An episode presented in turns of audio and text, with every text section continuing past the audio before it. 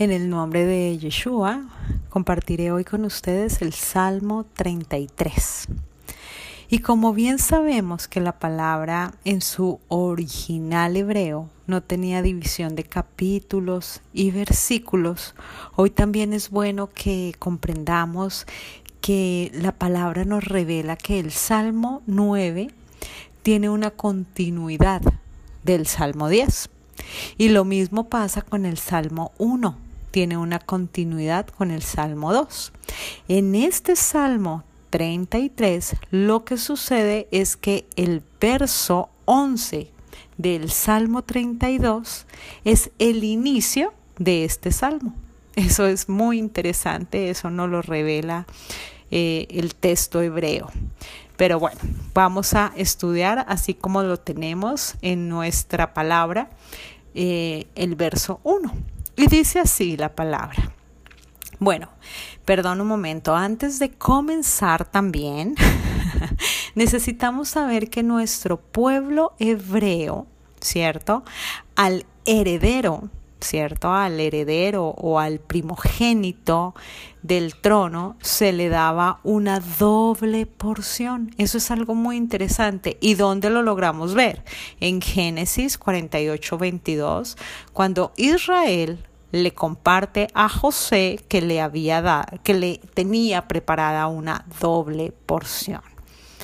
Y viene ahora sí el verso 1 para que logremos entender esta explicación que acabo de dar. Y dice así: Alegraos, oh justos de Hashem.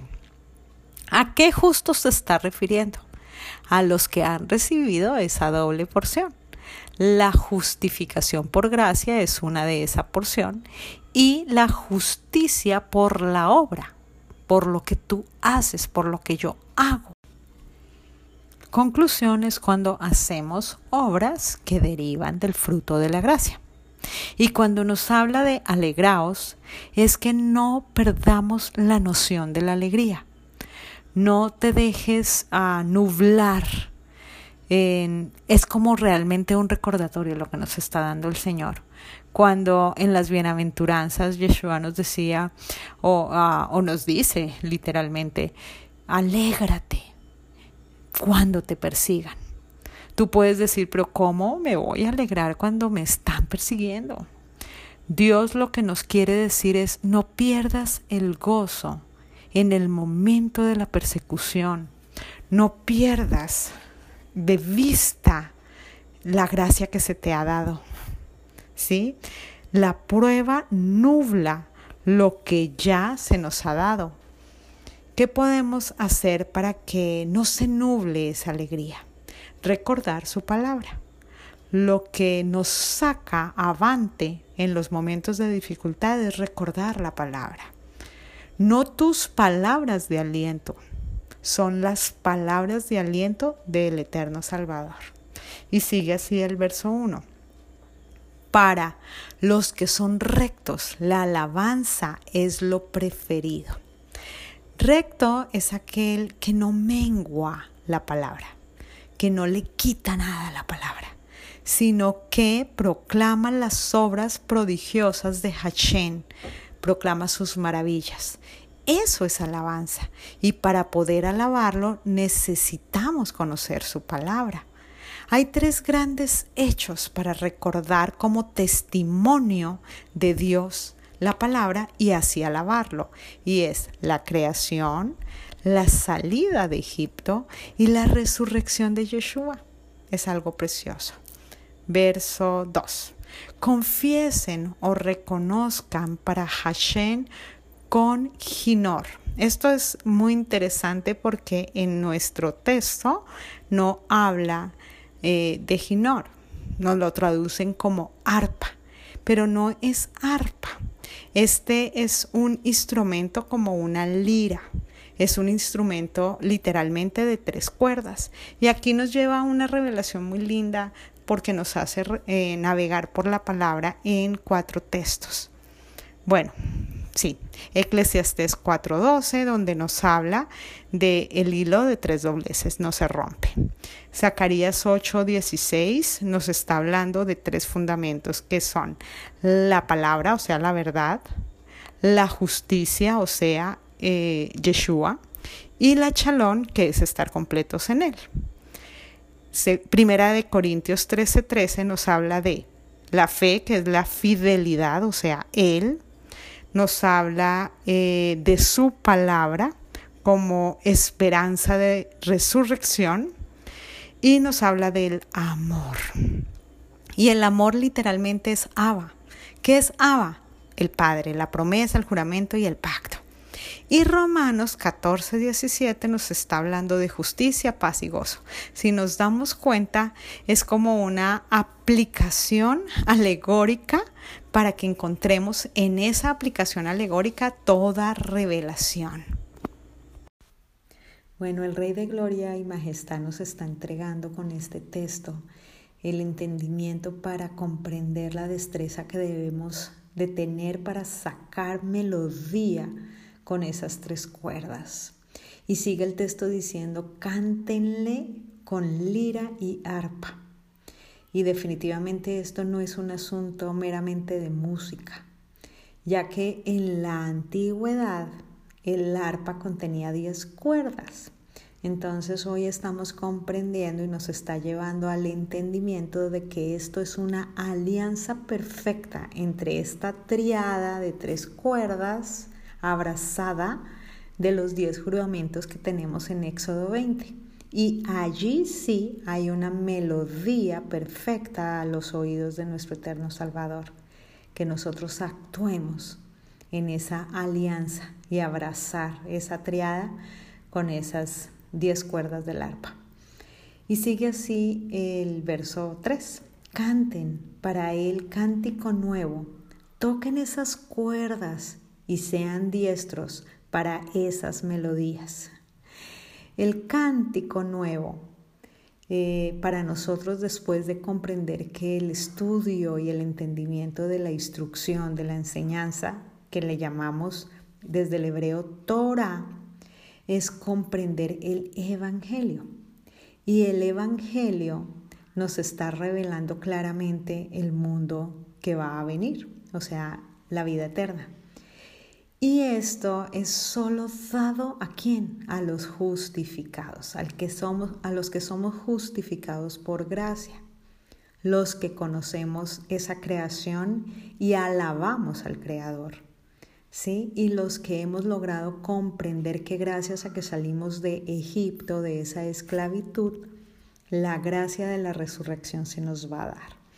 Hay siete textos en la palabra del Señor que nos revelan esos cánticos perfectos y se los voy a dar. Eh, son Éxodo 15, que nos habla de Egipto, Deuteronomio 32, Jueces 5, em, eh, Segunda de Samuel 18, em, el Salmo 30, Habacuc 3, Isaías 5. Estos textos maravillosos eh, son un cántico de la alianza entre la promesa y el juramento. Y tú y yo somos ese fruto del poder de Dios. Y a nosotros ahora nos toca hacer lo que nos corresponde para que se cumpla esa promesa y ese juramento en nosotros. Y en español dice júbilo, en hebreo la palabra es trua. ¿Y qué es trua? Es la voz de la presencia del Espíritu de Yeshua en nosotros. La Torah, que ya dije que es la enseñanza, la instrucción, es un instrumento que dependiendo de quién lo toque, dará su sinnúmero de sonidos para cada tiempo, cada momento y cada ocasión según el proceso en el que vayamos. El Señor nos está invitando a que si vamos a usar esas cuerdas, las toquemos desde la sabiduría que es su palabra. Todo lo que hoy estoy compartiendo con ustedes solamente se puede discernir con una mente como la de Yeshua. O sea, necesitamos estar en su espíritu, su espíritu posado en nosotros, para comprender qué significa esto de la trua. También ah, nos muestra que esta trua es el sonido sencillo del shofar. El shofar tiene diferentes sonidos para que lo sepamos. Y este es el sencillo. Nos está hablando de ese, de ese sonido maravilloso y no solamente de un sonido literal. Nos está llevando a escuchar la voz tronante que escuchó el pueblo en el monte del Sinaí, la cual fue esa voz perfecta de su palabra. Eso es la Troa, su palabra en tu interior, resonando perfectamente. Por ello dice la palabra del Señor, mis ovejas oyen mi voz y me siguen. Esto nos está diciendo es mis ovejas desde antes de la fundación del mundo conocieron mi Trua. Ya estamos en este momento pulsando esas cuerdas. Ya estamos entendiendo que ese cántico nuevo es escuchar su voz en nuestro interior, a Yeshua HaMashiach, que nos está guiando hoy por medio de eso que es explícito para que saquemos lo que está implícito en nosotros. Es aprender a saber que más que una lira y una arpa hay un trua perfecto para ti y para mí el verso 4, porque recta, o sea, invariable, es la palabra de Hashem, su promesa, y toda su obra lo está haciendo en fidelidad. Aquí tenemos que entender que la fidelidad es esa fe y esa fe es esa emuná y la emuná literalmente es Hashem. Es como él se nos da a conocer a nosotros por medio de esos pasos de fidelidad que Él tuvo primero para con nosotros. Verso 5. Hashem es amante de la justificación de la gracia y el debido proceso de su perfecto juicio. La solidaridad de Hashem llena toda la tierra. Aquí termina la primera parte de la explicación de este himno y ahora nos va a empezar a mostrar los ejemplos de la obra perfecta de sus manos, porque sigue así el verso 6. Por la palabra, o sea, la promesa, los cielos fueron hechos y por el rúa, o sea, el viento, el soplo, la potencia que tiene su boca, todos los ejércitos de ellos verso 7. Él recoge como un muro las aguas del mar y él depositó los abismos en prisiones. Nos está recordando Éxodo 15:8 y luego nos recuerda el cielo y la apertura del mar. Y dice verso 8, teman a Hashem todo lo que habita en esta tierra, en este universo. Tengan miedo todos los que habitan en Israel.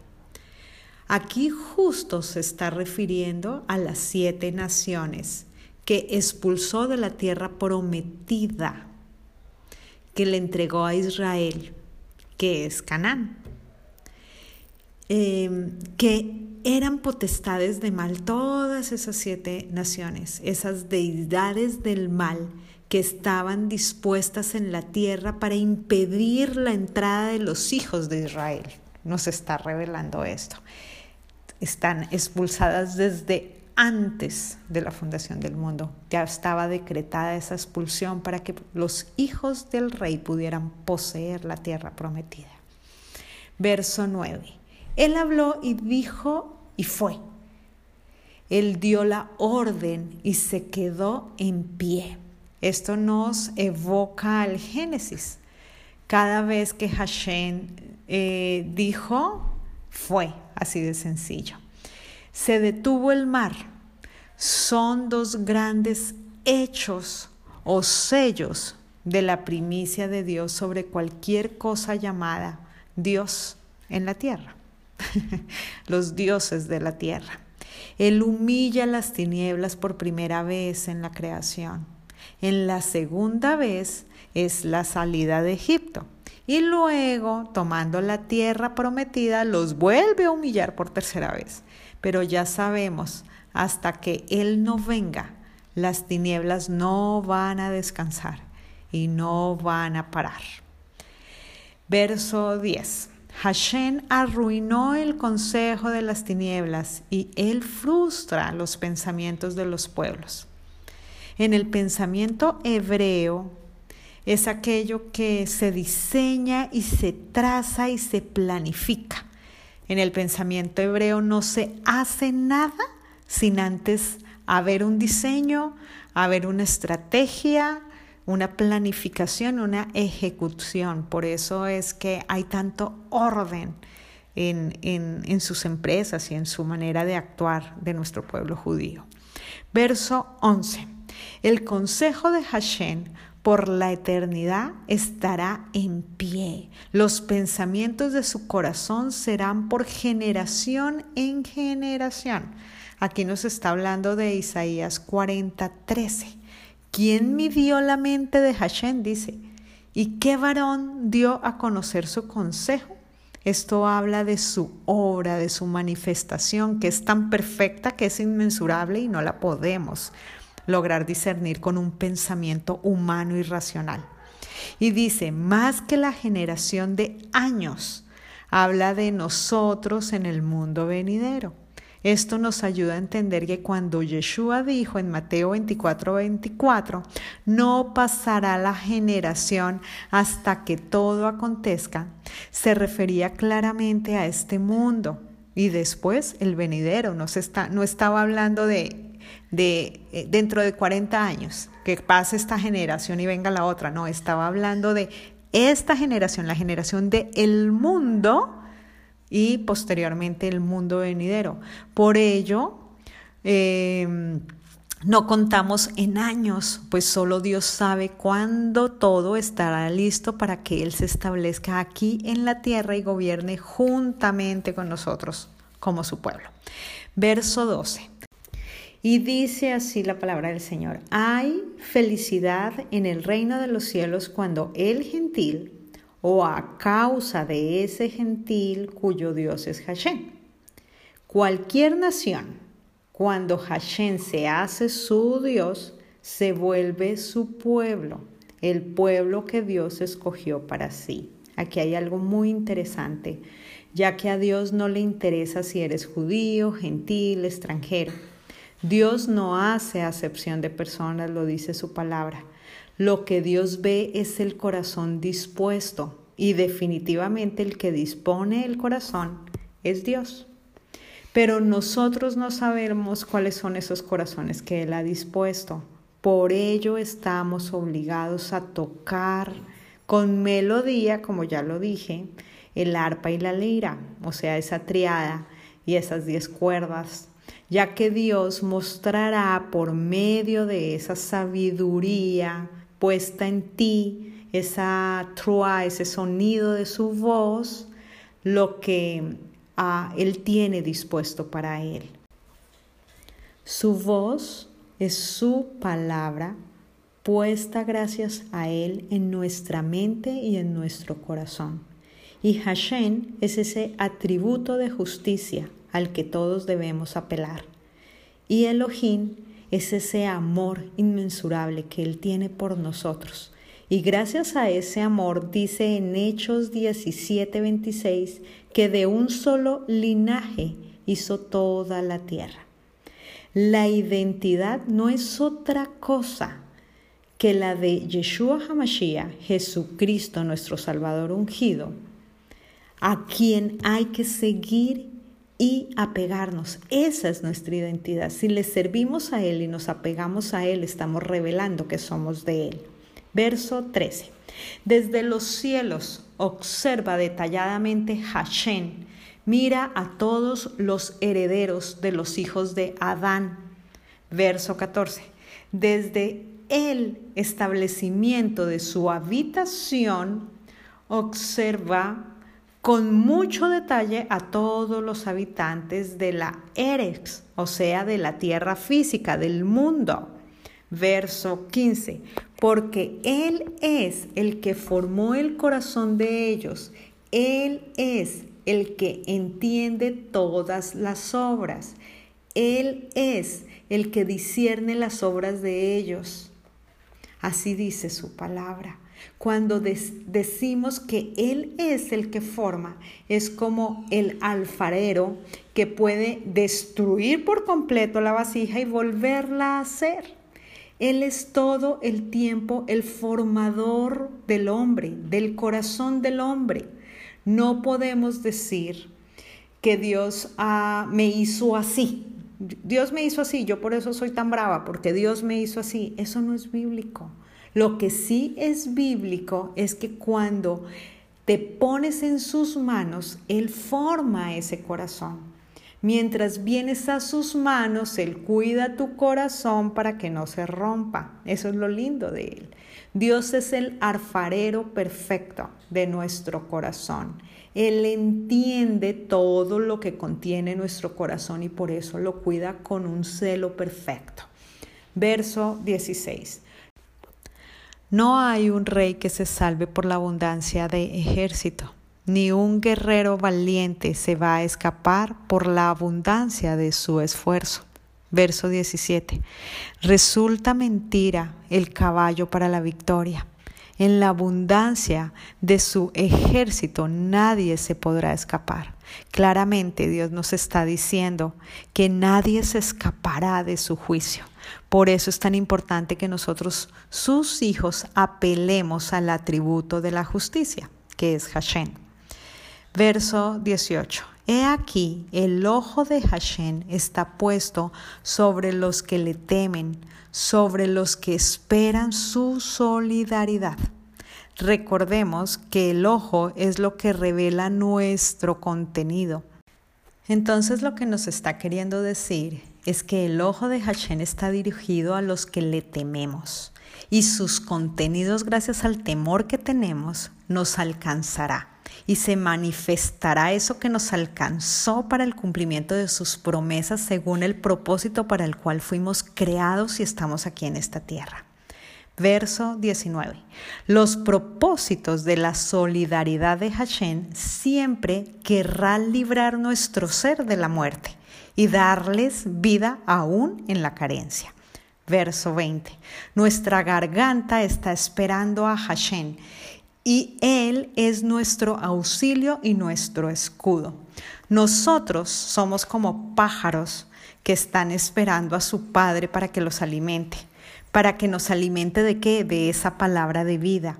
Y así poderlo proclamar a Él con esa manifestación perfecta de su rúa, de su espíritu en nosotros y no seguir proclamando la debilidad de esta carne. Y cuando habla de el auxilio es cuando nosotros nos salimos de ese escudo perfecto que es Él, que usualmente nos estamos saliendo, ¿cierto? Y ese escudo es cuando nos sujetamos a Él. Entonces cuando nos sujetamos a Él, el escudo recibe el golpe. Eso es lo que revela que Él está en control y en gobierno de todo lo que está a nuestro alrededor. Verso 21. Porque en Él se contentará nuestro corazón. El contentamiento es algo muy profundo porque es cuando no necesitamos mucha cosa para estar bien. El hombre natural tiene un corazón casi insaciable, pero los que estamos en el Señor nos sucede lo que dice Colosenses 2.10. Y vosotros estáis completos en Él, que es la cabeza de todo principado y potestad, porque en Él, en el nombre de su santidad, o sea, Yeshua, en Él nos sentimos totalmente seguros. Y verso 22, y aquí terminó. Que sea tu misericordia, oh Hashem, y esté sobre nosotros tal como nosotros te anhelamos. Que así sea en el nombre de Yeshua HaMashiach. Shalom.